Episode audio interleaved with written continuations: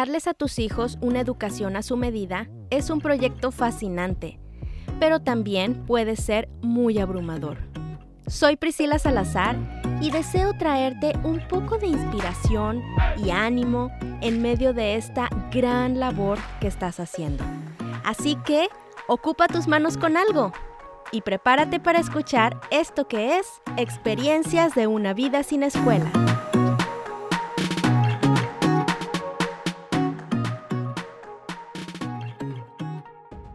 Las mamás nos hemos sentido culpables en algún momento.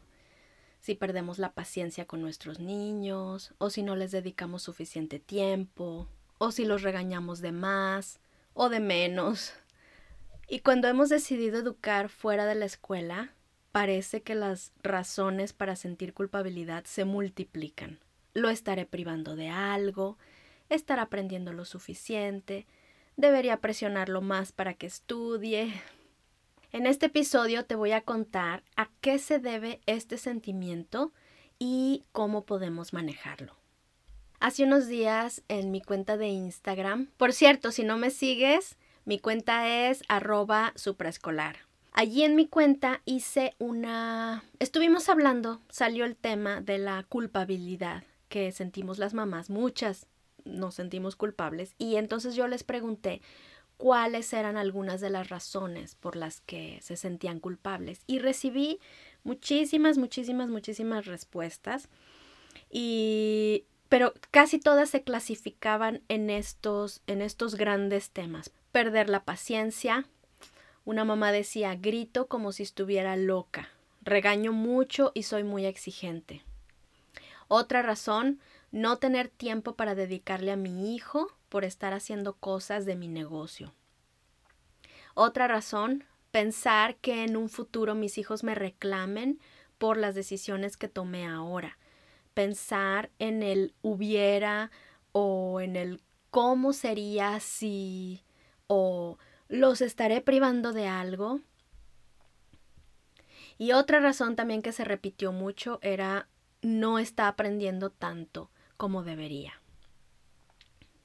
¿Tú alguna vez te has sentido así? ¿Te identificas con alguna de estas razones? Te voy a pedir que pienses en una razón que en este momento te está haciendo sentir culpabilidad. ¿Ya pensaste en eso? Bueno, ahora vamos a ver por qué sientes eso y sobre todo qué puedes hacer para arreglarlo. Primero, ¿qué es la culpa? La culpa es una emoción desagradable que nos está avisando que rompimos una regla o norma moral cuando yo investigué esto, me pareció muy interesante ver que la culpa es una emoción de los humanos necesaria para que podamos vivir en sociedad. Porque si no tuviéramos esta emoción, pues entonces viviríamos mm, pisoteando a los demás o haciendo cosas que no contribuyen o que no son buenas para la sociedad y entonces no podríamos vivir en armonía porque la culpa nos está diciendo, oye, eso que hiciste no estuvo bien. Y entonces ese sentimiento tan desagradable que, que, tenemos nos lleva a reparar ese daño, a corregir ese error. Entonces, la culpa en sí no es el problema. La culpa solamente es un mensajero te está diciendo que hay una responsabilidad que tienes que tomar. Y si no tomas acción, entonces sí puede ser un problema, porque entonces te paralizas, no puedes Cuando sientes culpabilidad, mm, solo le estás dando vueltas y vueltas a eso en tu mente y no haces nada, no das ningún paso. También te puedes enfermar cuando, cuando tenemos esa culpa y no la sacamos, nos puede causar problemas en nuestro cuerpo, en nuestro físico.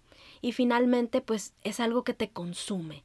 Entonces, es muy importante que sí usemos, si tú te estás sintiendo así, si tú sientes que hiciste algo mal, tienes que darle importancia y tienes que averiguar qué es eso que hiciste mal y cómo lo podemos resolver. Para eso yo identifico tres acciones que podemos tomar. La primera, pues es corregir tu error. Si ya te diste cuenta que hiciste algo mal, que te equivocaste, que le gritaste a tu chiquito, que le pegaste, que, que cometiste un error, bueno, pides perdón. Y aquí esta es la gran ventaja que nosotras tenemos en comparación a las maestras. A veces las mamás me dicen, es que yo no podría educar sin escuela porque yo no soy tan paciente. Pues no, yo tampoco. Todas las mamás, todas perdemos la paciencia. Pero sabes qué, las maestras también la pierden y las maestras también maltratan a los niños. La gran diferencia es que nosotras al ser mamás y al estar todo el día con nuestros niños, nos podemos tomar el tiempo de hablar con ellos, de reconocer nuestro error, de enmendar ese daño y sobre todo de utilizarlo para reconectar y fortalecer nuestra relación con ellos. Luego, además de corregir tu error, también es importante que decidas cambiar, porque pues no, no vamos a vivir todo el tiempo pidiendo perdón. Tienes que revisar qué es lo que te está haciendo caer en esos mismos patrones. Y hablando de esto, de perder la paciencia, necesitas revisar, a ver, ¿qué es lo que está pasando? ¿Por qué estoy perdiendo la paciencia tan seguido? Y pregúntate, ¿necesitas dedicarle más tiempo a tus niños? Tal vez ellos necesitan más atención de ti y por eso es que se están portando mal, entre comillas, que en realidad están pidiendo, tienen una necesidad no suplida y por eso es que está habiendo conflictos y por eso es que tú estás perdiendo la paciencia más de lo normal. O será tal vez que necesitas trabajar en su actitud. Bueno, ellos tal vez son inmaduros, son pequeños y necesitan aprender, necesitan aprender a respetar tiempos, espacios, y bueno, eso se logra dedicándoles tiempo, dándoles una rutina equilibrada, variada y que tú estés ahí muy cerca para que estés trabajando en esas actitudes. O puede ser tal vez que tienes demasiadas actividades en tu plato. Acuérdate que como mamás es sumamente importante que escojamos nuestras prioridades y que seamos conscientes de la etapa en la que estamos viviendo. Cuando los niños son chiquitos, necesitan mucho, mucho de nosotras y, y tenemos que dedicarnos casi completamente o completamente a ellos. Entonces, si tú te estás llenando de proyectos, de actividades, de emprendimientos, pues puede ser que, que estás demasiado abrumada y que se te están como el payaso de las pelotas se te están cayendo y no puedes con todo lo que estás queriendo abarcar. Entonces también aquí es muy importante que tú seas honesta contigo misma y te preguntes, a ver, ¿tengo demasiadas actividades? ¿Estoy queriendo abarcar demasiado? Porque puede que ahí esté la fuente de la razón por la que estás perdiendo la paciencia tan seguido. Otra acción, la primera fue corregir tu error. Si te das cuenta que hiciste algo mal, bueno, corriges tu error. Otra acción, la número dos, sería aceptar que las cosas no pueden ser diferentes y buscar la manera de compensar y hacer las paces. Y esta acción se aplica a todas esas circunstancias que no puedes cambiar. Por ejemplo, si ya ordenaste tus prioridades, ya definiste bien y aunque descartaste muchas cosas, bueno, hay cosas que te das cuenta que sí o sí tienes que trabajar. Tienes que salir de casa unas horas o tienes que estar en la computadora unas horas y no hay opción, lo tienes que hacer. Entonces, esa es una circunstancia que no puedes cambiar. Entonces, dejas de sentirte culpable y te dedicas a buscar las formas de compensar y de hacer las paces. ¿Qué podrías hacer en esa situación? Bueno, pues hablas con tu hijo, le explicas y buscas formas de llenar su tanque de atención, de, de emocional, de necesidad de ti, buscas la manera de que sea llevadero para él, no sé, tal vez le dices, bueno, después de trabajar vamos a dedicar un tiempo para jugar o para ver ese programa que querías o para salir o para ir al parque, buscas la manera de que sea llevadero para él, porque es algo que finalmente no puedes cambiar. Entonces, acéptalo y deja de sentir culpabilidad. Lo mismo en situaciones como en medio de un divorcio o de una enfermedad o de un cambio de país. Son circunstancias que así son y no puedes cambiar. Entonces simplemente tienes que aceptarlas, tienes que validar los sentimientos de tu hijo, lo que él está sintiendo, los tuyos también, pero no estarle dando vueltas a la culpabilidad. Simplemente acepta que así son las cosas y busca la manera de compensar y de aprender de esa situación. Que si tu hijo le tocó vivir sin su papá, por ejemplo, o si ahora ya no tiene a sus abuelos, o si se cambiaron de casa y pues está siendo una situación difícil, o si tiene, acabas de tener a un bebé y no le puedes dedicar tanta atención al niño grande, no tienes ayuda y te tienes que partir en mil pedacitos. Bueno, es una situación que no puedes cambiar y también es parte del desarrollo y del aprendizaje de tu hijo. Entonces, acéptalo como tal y encuentra otras formas de compensar y sobre todo de que él pueda entenderlo y tomar las lecciones de vida a través de esas circunstancias. Este paso número dos de aceptar que las cosas no pueden cambiar también se aplica a errores del pasado, cosas que cometiste y obviamente ya no puedes cambiar, pero que cuando piensas en ellas sientes un dolor muy grande porque quisieras que las cosas no hubieran sido así. Quisieras haber tenido más experiencia, haber sido más sensible, no haber sido tan egoísta, no haber tenido tanta prisa. En mi experiencia hay muchas acciones que yo cometí y que me causan mucho dolor cuando las recuerdo, como el haber destetado a mis niños tan pronto yo no tenía tanta información y también tenía mucha prisa de que ya, ya, pasar esta etapa y ya me dejaran en paz y me devolvieran mi cuerpo otra vez. Y ahora que recuerdo y pienso, eran solamente unos meses. ¿Qué me costaba esperar unos meses más? ¿Por qué fui tan egoísta? ¿Por qué no lo disfruté más? Tantas veces que me desesperé y les grité o incluso les pegué y ahora que lo pienso, me pregunto, ¿qué prisa tenía? ¿Por qué quería que todo estuviera recogido? ¿Por qué quería que ya se apuraran y hicieran las cosas? ¿Por qué quería que Pablo ya dejara el pañal?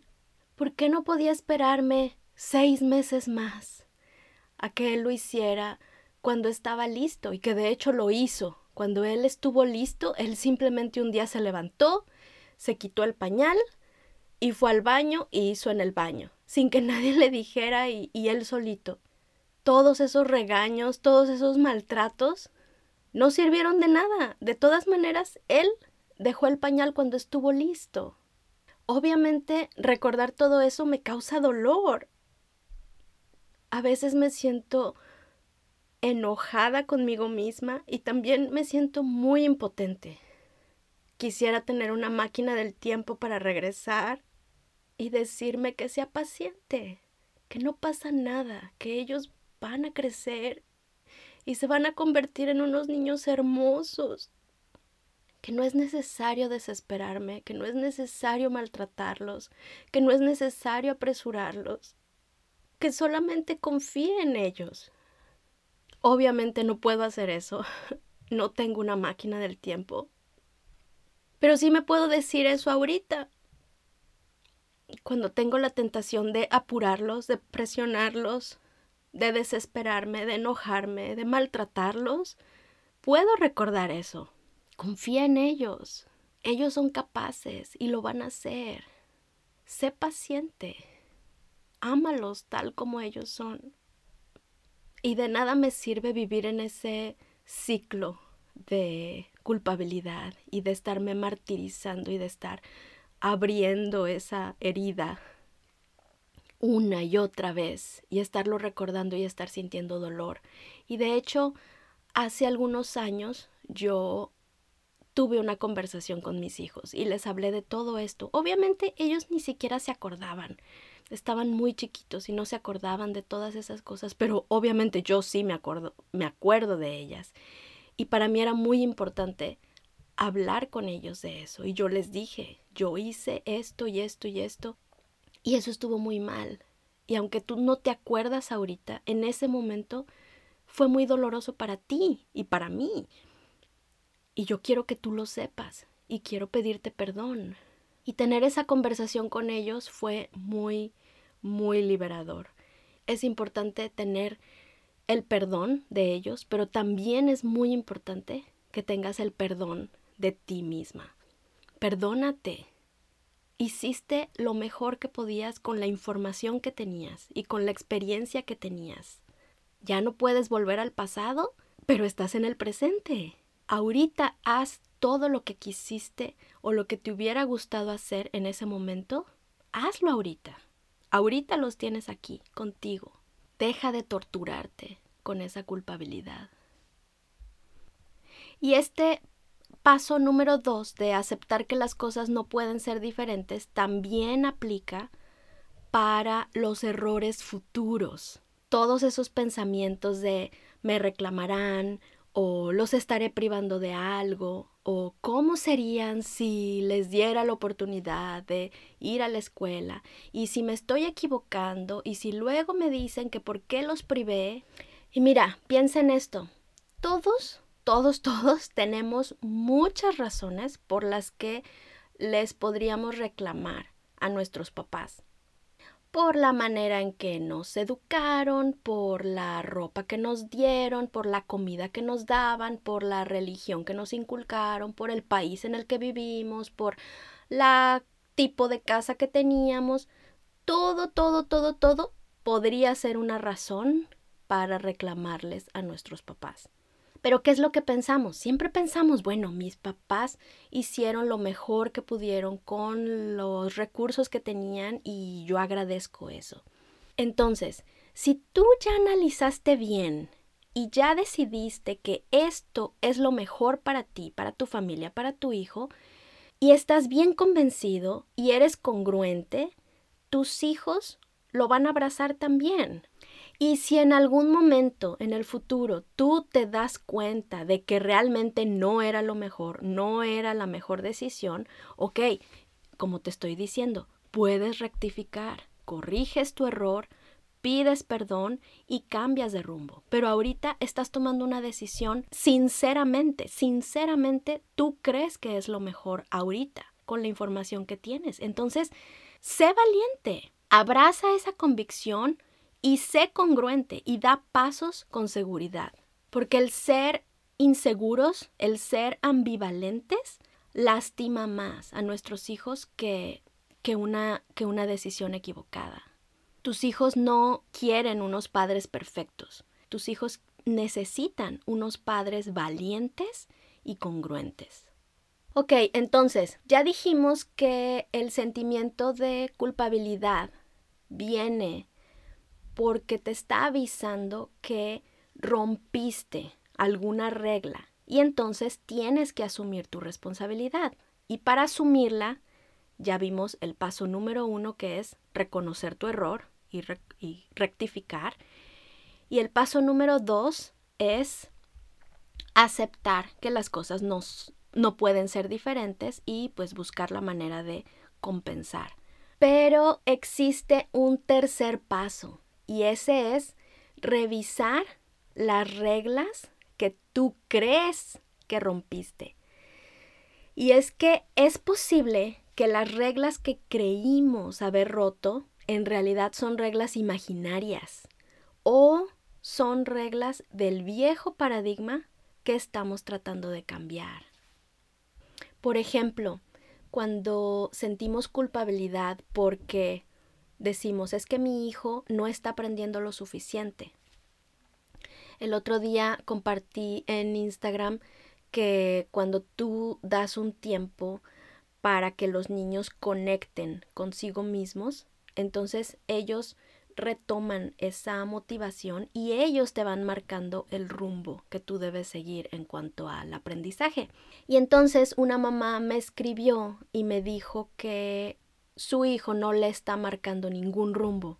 Y yo le pregunté, pues, ¿cómo que no? ¿Cómo que no te está marcando ningún rumbo? Y entonces me dijo, no, es que no quiere hacer nada de lo que yo le propongo, nada del libro, nada de actividades, nada del currículum. Y entonces yo le pregunté, bueno, pero ¿qué hace? ¿No quiere hacer absolutamente nada de nada? Y entonces me dijo, no, bueno, sí, sí hace muchas cosas. Le gusta leer eh, novelas, ya ha leído toda la saga de Harry Potter y le gusta eh, leer libros de animales y le gusta dibujar y le gusta bailar y cuando hace todo eso está feliz, pero cuando yo le digo que hagamos los ejercicios, pues entonces es cuando se pone, pues no quiere y yo veo que él no me está marcando ningún rumbo. Entonces, cuando creemos o pensamos o sentimos esta culpabilidad de mi hijo no está aprendiendo lo suficiente, tienes que preguntarte, a ver, ¿por qué creo que mi hijo no está aprendiendo? ¿Cuáles son las creencias que me están llevando a pensar que lo que él hace no es suficiente? ¿Cuál es tu parámetro? ¿Cuáles son las reglas que están ahí en tu mente y que tú crees que estás rompiendo? Cuando surge la culpa es momento de sentarnos y reflexionar y cuestionarnos cuáles son esas reglas que nosotros creemos que estamos rompiendo. Así que necesitas identificar cuáles son las creencias que te hacen sentir culpa. Y aquí yo te voy a dar algunos ejemplos que, que yo veo que muchas veces nosotros como papás creemos después de haber pasado toda una vida en la escuela, podemos tener este tipo de creencias como el aprendizaje más importante es el que está relacionado con español, y matemáticas.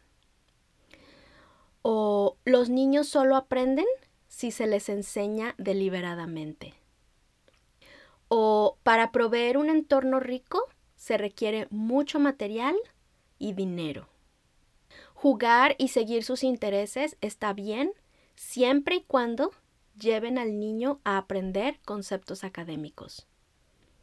Si no sabe los aprendizajes esperados para su edad, según los programas educativos, estará en desventaja. Y muchas creencias. Tú escribe qué es lo que tú crees, por qué este comportamiento que ves en tu hijo te hace sentir mal, te hace sentir culpable, te hace sentir que no es suficiente. Escribe. ¿Por qué? ¿Cuál, ¿Qué es lo que yo creo y que me está llevando a sentir de esta manera? Y ya que las tengas ahí escritas, entonces ahora pregúntate, ¿estas creencias son ciertas? Puede ser que sí, puede ser que no, pero sobre todo tienes que preguntarte, ¿estas creencias me sirven a mí para lograr lo que yo deseo? Y este paso es muy importante porque nadie puede decirte lo que es cierto o no. Tú puedes creer lo que tú quieras, aun cuando sea cierto o no. Pero para elegir las creencias que sí quieres adoptar, tienes que asegurarte de que te sirven para lograr lo que tú deseas, porque de esa manera entonces vas a estar en armonía y, y vas a poder actuar de acuerdo a lo que tú crees y de acuerdo a lo que tú realmente quieres alcanzar y entonces cuando actúes de esa forma no vas a estar constantemente traicionada por este sentimiento de culpabilidad. En mi caso, yo decidí que mis reglas, mi sistema de, de, valores en mi mente no va a ser lo que dice el sistema educativo, sino lo que yo anhelo para mis hijos, que es que mis hijos desarrollen sus habilidades únicas y que se guíen por su motivación. Entonces, eso significa que si ellos están jugando o leyendo o dibujando o programando o cualquier cosa que estén creando o haciendo que surgió de su propia iniciativa y yo los veo contentos, entonces para mí significa que vamos bien y no siento culpabilidad.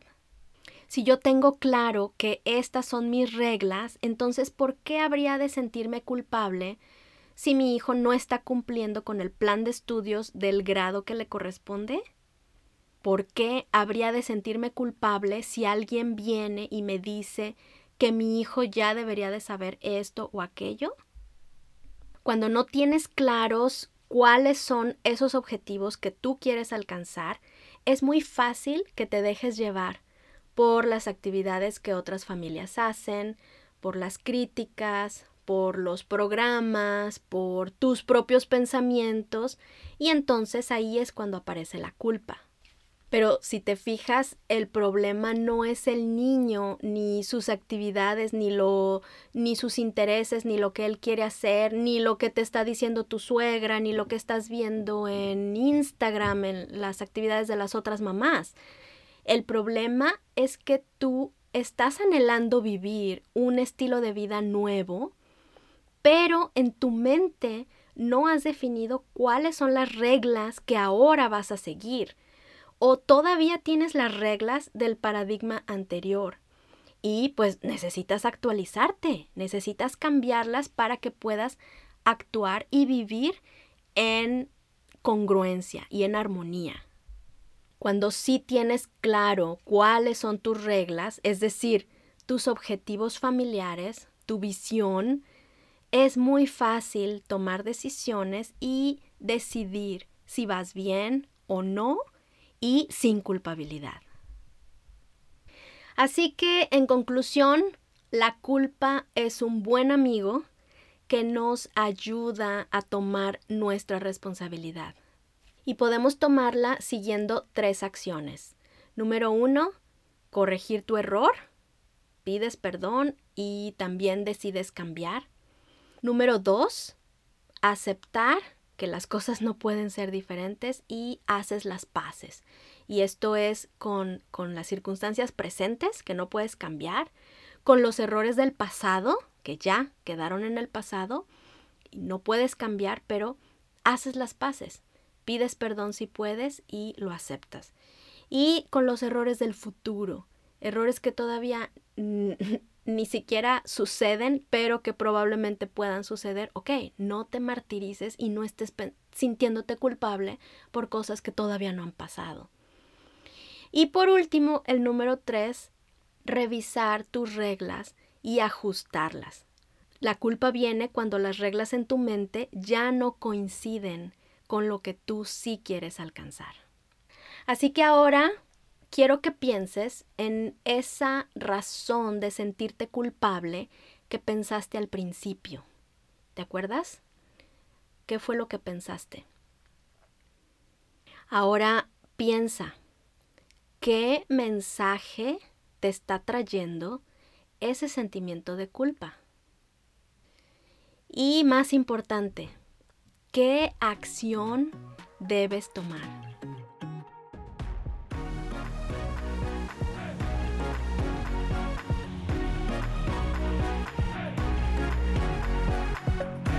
Y hasta aquí un episodio más del podcast de Supraescolar.